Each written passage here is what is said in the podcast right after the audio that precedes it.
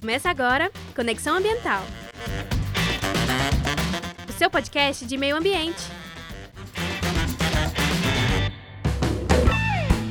Olá pessoal, eu sou Emerson Kran e sejam bem-vindos e bem-vindas ao nosso podcast do Conexão Ambiental, seu conteúdo de meio ambiente direto do Planalto Central para todo mundo.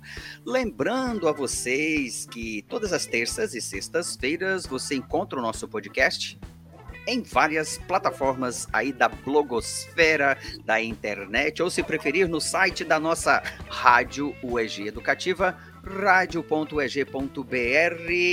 Uma excelente um excelente início de semana que nós temos e trazemos aqui para os comentários do nosso podcast ele, Benjamin Vilela, geógrafo, professor do IFG de Senador Canedo, doutorando em geografia e militante dos movimentos ambientais aqui do nosso estado de Goiás.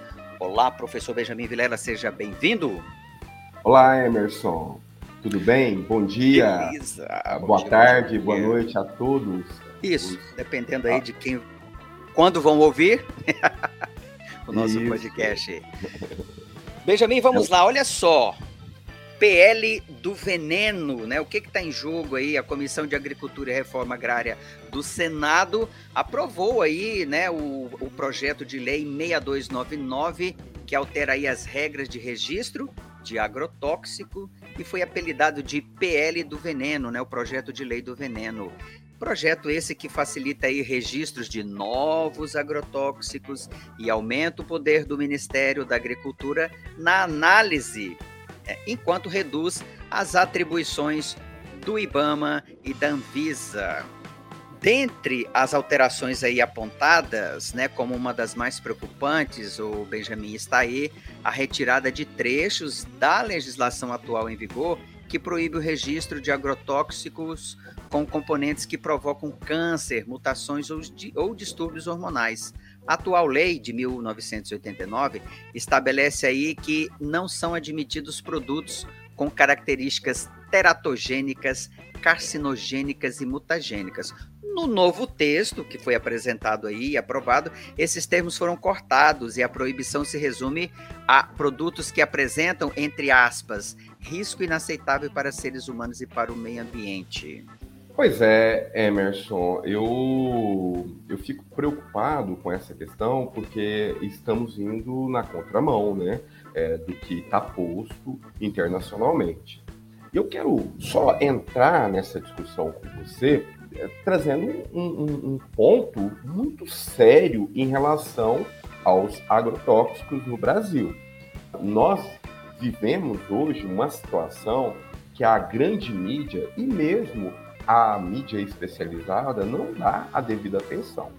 Hum. É, o agrotóxico no Brasil, ele entra de maneira é, contrabandeada com muita frequência através do, do Paraguai ou de ou, outros países que não têm restrição ao uso indiscriminado de venenos proibidos no Brasil.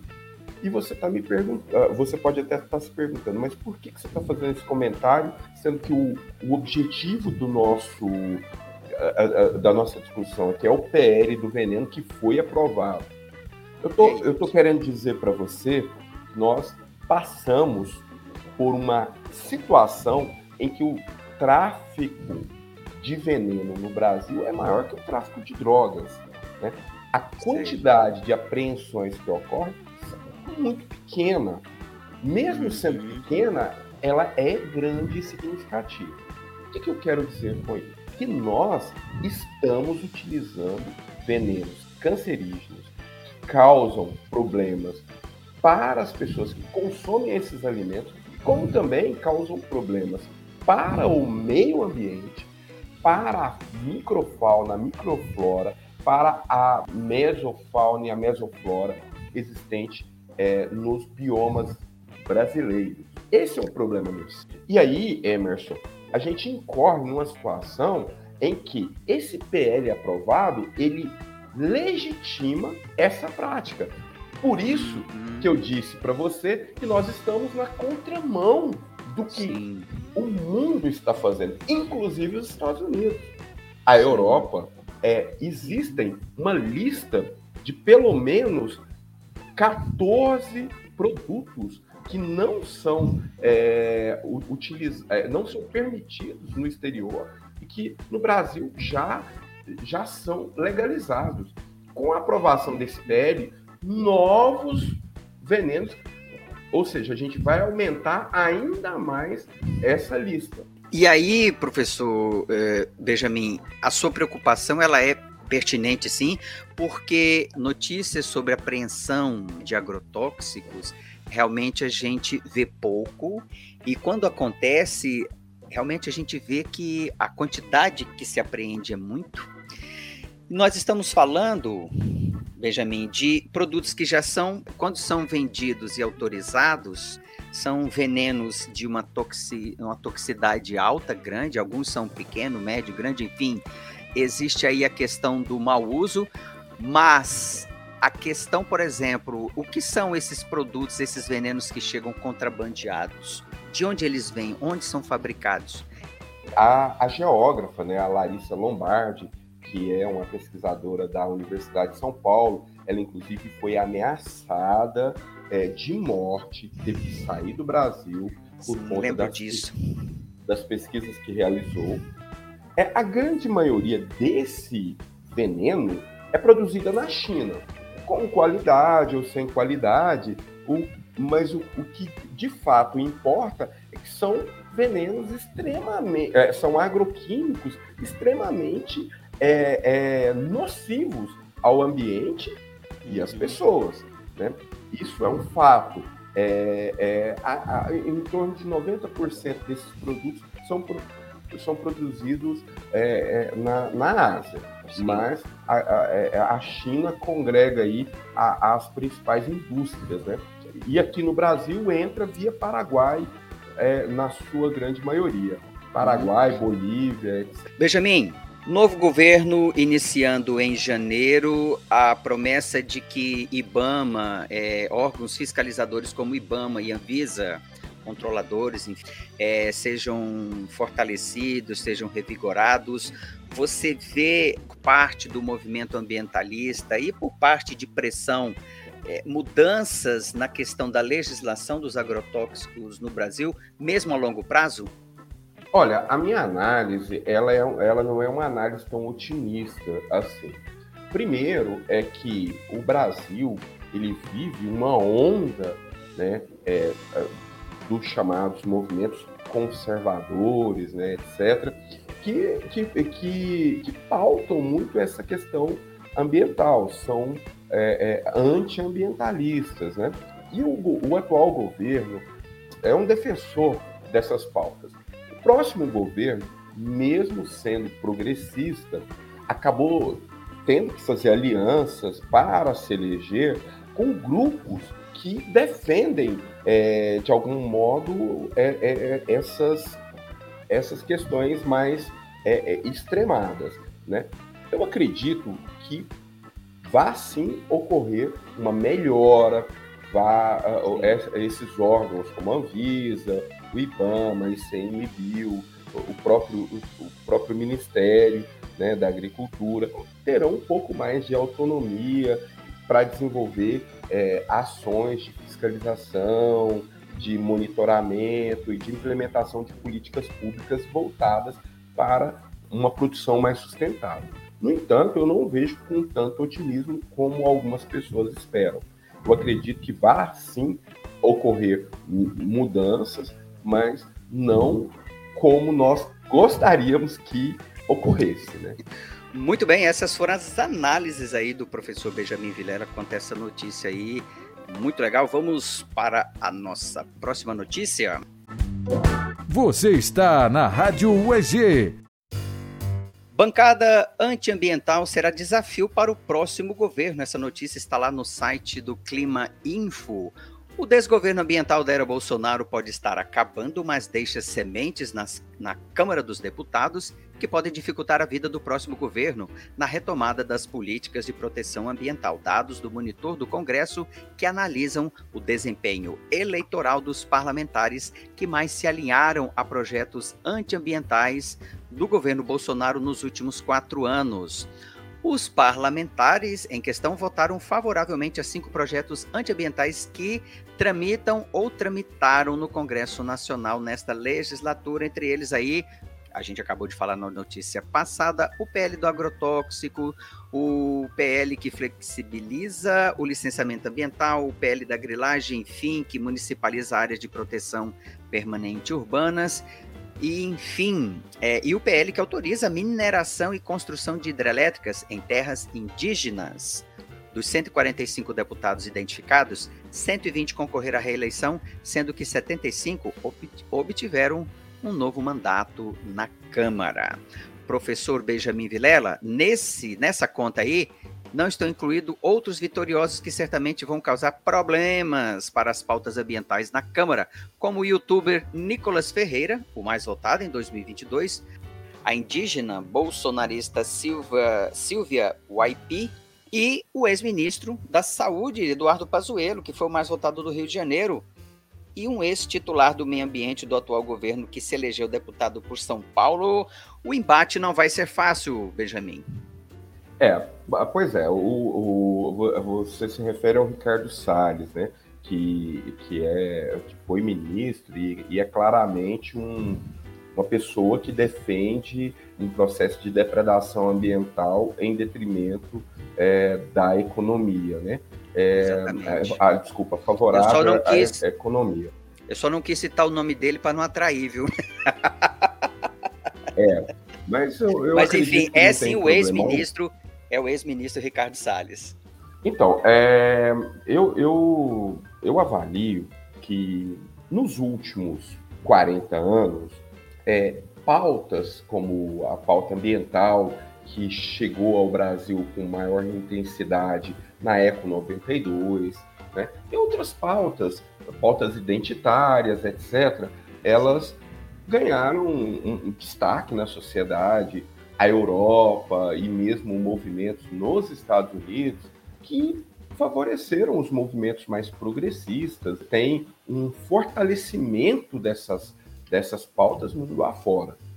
Mas essas pautas, elas, de alguma forma, elas desagradam grupos mais conservadores que estão presentes por aí, né? E que acreditam que a economia ela deve é, prevalecer em detrimento de, de outras questões, né? Como a questão ambiental. E esses movimentos extremistas, eles, de alguma maneira, estavam é, é, é, acomodados, né? Eles existiam é, no, no, meio acadêmico do qual eu faço parte, né? Nas instituições de ensino, sempre a gente encontrava uma pessoa ou outra estava é, que eram adeptos desse, dessa forma de pensar. No entanto, nos últimos anos, essas pessoas saíram do armário, elas passaram a ter mais coragem, a falar, a defender suas bandeiras e, consequentemente, elas, é, é, elas ganharam apoio né,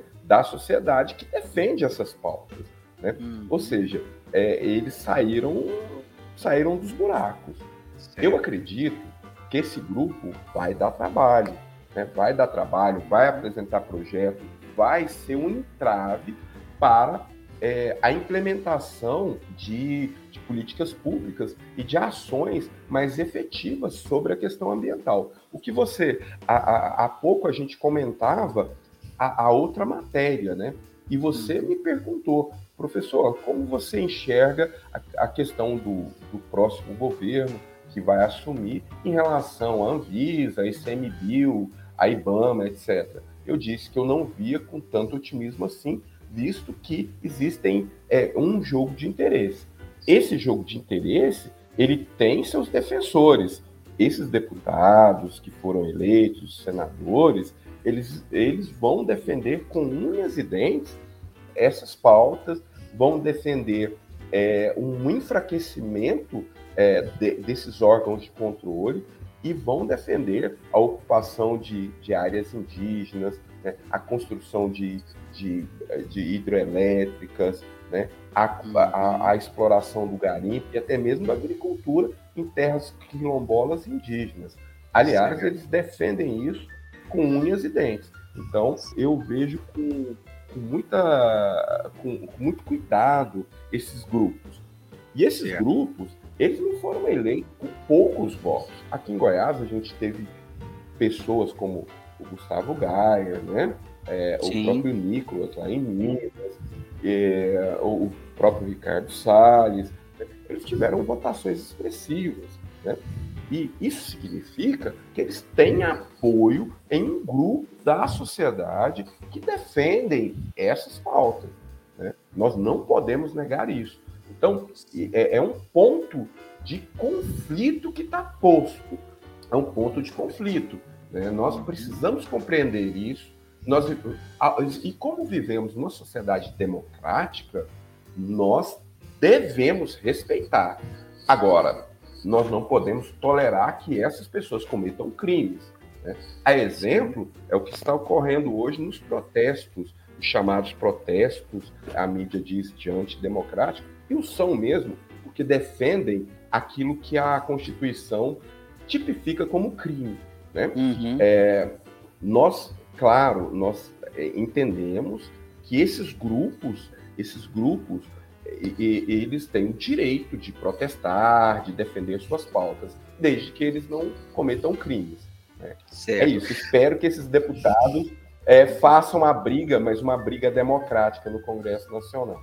Professor Benjamin, finalizando aí, você falando aí sobre essa briga dentro da Câmara, enfim, no, no, ambiente democrático, você acha que o movimento ambientalista tem fôlego e força para fazer esse contraponto aí durante os próximos, pelo menos os próximos quatro anos? O Emerson, eu, eu, eu não, não, não creio, porque o movimento ambientalista, a, a, a educação, a saúde, ela não teve tanta eficiência e tanta organicidade como os movimentos é, e os grupos ligados ao, aos protestantes, a bala, ao agronegócio. Esses, esses grupos foram mais efetivos, eles conseguiram, é, eles tinham menos candidatos, mas é, focaram nesses candidatos e conseguiram eleger. É, o movimento ambientalista elegeu pouquíssimos representantes.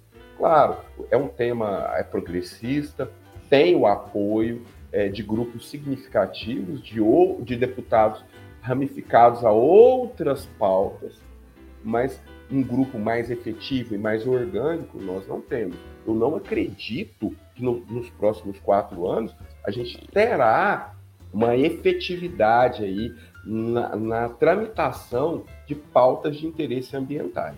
Né? É, a prova disso foi a aprovação do Código Florestal no, a, no, passado próximo. Nós não conseguimos é, dissolver tem, é, que, pontos polêmicos no Código Florestal. Então, uhum.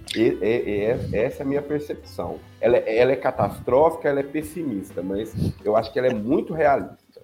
É, vamos pôr o pé no chão, né, professor? Antes de tudo.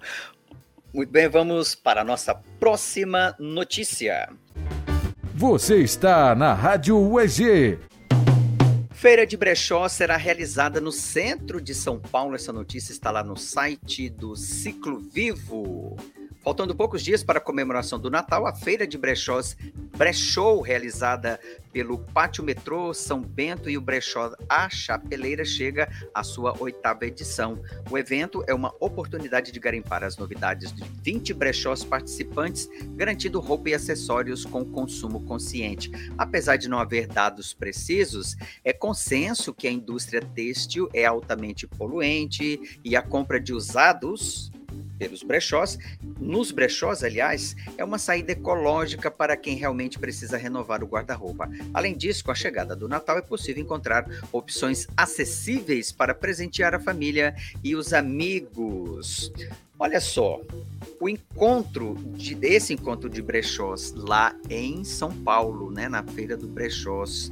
Contam aí com a participação de 20 brechós, mas eu quero a, a, abrir aqui deixar claro, professor Benjamin, que o encontro de brechós aqui em Goiânia, que, a, que acontece mensalmente lá no CEPAL do Setor Sul, são 120 brechós de Goiânia reunidos todos os meses. É maior, é maior. Mas o que eu quero da, da sua percepção, professor Benjamin, é a importância de se ter aí, de, de se desenvolver e estimular mercados como os de brechós que trabalham aí é, com a indústria têxtil, como a gente falou ali, uma indústria que é que causa um impacto ambiental muito grande em todo o planeta. Então, é, é eu vejo com muito bons olhos as feiras de brechós. Primeiro, porque elas promovem um princípio, né, que é o do consumo consciente, é, é, tentando furar aí um princípio capitalista de que quanto mais se produz, mais sustentável é a economia, né? Eu para mim esse princípio ele é, ele é, ele é equivocado. Por que, que ele é equivocado? Porque o, o ambiente ele é finito, ele não é infinito. Os recursos naturais eles têm um limite. Então se você é, vai produzindo, produzindo, né? Então imagina, é, todo ano você compra roupa nova, você está destruindo o solo, você está contaminando o ambiente, você está poluindo né, é, água, solo, é, a, além do que você tem os elementos indiretos na produção dessa roupa, né? O combustível que é queimado nos tratores, é, para produzir energia nas fábricas, para fazer o transporte desse, é, é, dessas roupas. Então, o, o brechó ele incorre ali naquilo que a gente chama é, de furo da obsolescência planejada, né? É, uhum. E a, obsol a, obsolescência planejada é um conceito aí é, da, da indústria né, para bens duráveis que pode ser perfeitamente transposto aí para a questão do, da, das vestimentas, né? Uhum. É, porque aí é a obsolescência da moda, né? A gente, é, a moda é um, para mim, é, um, é, é, um, é uma mão que favorece essa lógica capitalista. E a moda favorece o consumo, e o consumo é nocivo e impactante ao ambiente. Uhum. Então, eu vejo é, como um caminho para a gente possibilitar um melhor aproveitamento dos produtos que iriam ser descartados e iria para os lixões. É, é positivo fazer o reaproveitamento. Se não está servindo para mim, mas pode servir para o outro e pode gerar renda, pode é, é, contribuir para a sustentabilidade, sustentabilidade econômica das famílias. Interessante também, professor Benjamin, é, na, no podcast passado, nós trouxemos uma estatística aqui da cidade de São Paulo que uh, despeja né, nos, nos aterros sanitários cerca de 55 toneladas de têxtil, de roupas, por dia por dia. Ou seja, é uma montanha enorme. Nós estamos falando de toneladas de roupas que são jogadas. Lembrando aí que é, em países africanos, em países asiáticos, e recentemente foi, foi mostrado que no deserto do Atacama, lá no Chile, existem montanhas de roupas, né, de tecidos que a indústria têxtil dá um jeito aí de colocar ou jogar ou esconder em outros países, né? Não sei se uh, a intenção é esconder, porque está lá e a gente conhece, pelo menos nós que trabalhamos com jornalismo ambiental temos muito interesse em abordar, em discutir e debater esse tipo de situação. Mas, por outro lado, também é, mostrar essas iniciativas do crescimento dos brechós, que em Goiânia me parece que teve um crescimento muito grande, ou seja, essa coisa que a gente chama de da circularidade, né, de você aproveitar melhor os, os produtos que não chegaram ao fim, tem qualidade, tem muita qualidade, muitos têm muita qualidade e que pode ser é, isso que você pontuou aí, é, alimenta um nicho mercadológico, né, uma, uma, uma parte da economia da cidade que é interessante, além de gerar empregos.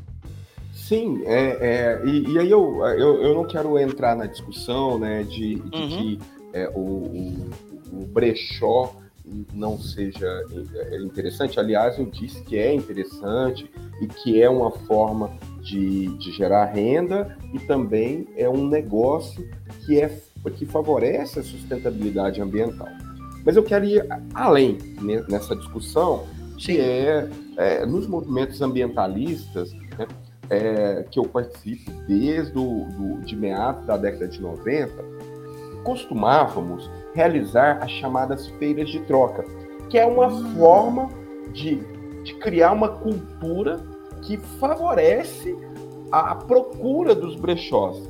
A gente buscava nas feiras de troca, é, olha, eu tenho um produto, eu tenho uma camiseta na minha casa que o destino dela seria o lixo, porque eu não uso, é, ela não, não, tem, não tem valor nenhum para mim, eu não consigo vendê-la, mas outra pessoa pode ter interesse nela. Né? Uhum. Aí eu vou para a feira de troca, eu troco, não levo em consideração quanto custa, mas o meu interesse. Muitas vezes eu vou trocar uma camiseta que valeria 10 reais por um sapato que valeria 300 reais, mas que para aquela pessoa ela se interessou pela minha camiseta e eu me interessei pela camiseta, pelo sapato dela. Então, Sim. esse é o espírito. O brechó é um caminho semelhante. É, você tem um produto que às vezes custa muito caro numa, numa loja de grife, mas que alguém comprou, usou, não iria usar mais, tá disponível, e, e, a, e, a, e, a, pessoa vai fazer uso daquele produto com satisfação, vai pagar menos, e, é, e como você disse, né, menos um produto que vai para o lixo. E você tocou numa questão desse, dos países africanos, dos países mais pobres, né? Na verdade, esses têxteis que vão para lá, muitas vezes na forma de, de resíduo, é, deveria ir para ajudar essas pessoas que precisam de vestimentas, né? Talvez a vestimenta que não, não é utilizada aqui, ela poderia ser útil nesses países, pois o sistema Exato. capitalista quer vender, né? Então Exato. ele não está interessado em pensar na, na, na questão ambiental como um todo. E se não pode vender, vamos destruir, porque senão corre o risco de entrar novamente na, na cadeia circular aí e atrapalhar os bons negócios aí, né, do, do, do pessoal. Professor Benjamin Vilela, obri, obrigado aí pela sua participação no nosso podcast. Lembrando aí, esse podcast está no ar, né, terça-feira e o de sexta-feira também com a participação do professor Benjamin Vilela. Muito obrigado, professor. Até o nosso próximo encontro. Muito, muito obrigado, eu agradeço. É, e é sempre bom a gente fazer essa reflexão, né? Hoje a gente discutiu temas aqui relevantes, como é, o, o, surgimento né, desse movimento mais conservador, mais é, que, que defende é, ideias que são contrárias à questão ambiental. E eu reforço aqui, é um movimento forte e ele tem amparo na sociedade. Existem grupos dentro da sociedade que defendem é, é, essas ideias. Nós discordamos, Sim. mas nós respeitamos e, de, e, e gost, gostaríamos de discutir com essas pessoas respeitosamente. Né?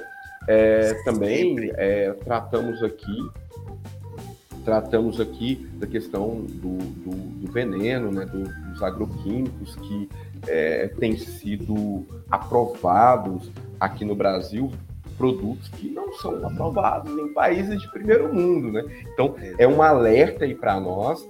Né? E toquei num ponto que a reportagem não falou, que é a questão do tráfico de agrotóxico no Brasil, que é maior do que o tráfico de droga.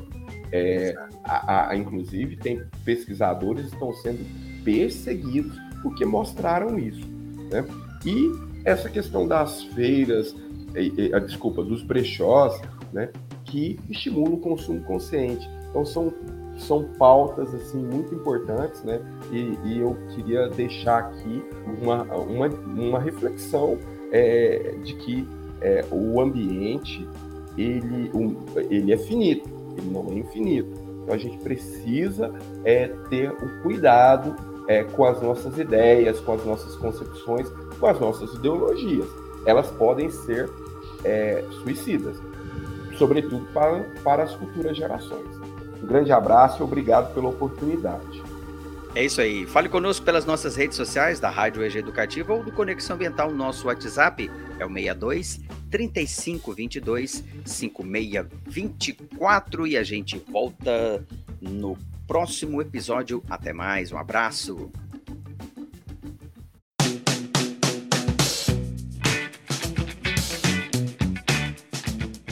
O Conexão Ambiental é uma produção do CRIALAB, Laboratório de Pesquisas Criativas e Inovação em Audiovisual da Universidade Estadual de Goiás e da Rádio EG Educativa.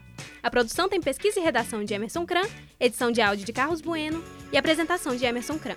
A coordenação da Rádio EG Educativa é da professora Thais Oliveira. Coordenação de Telerádio Difusão, professor Marcelo Costa.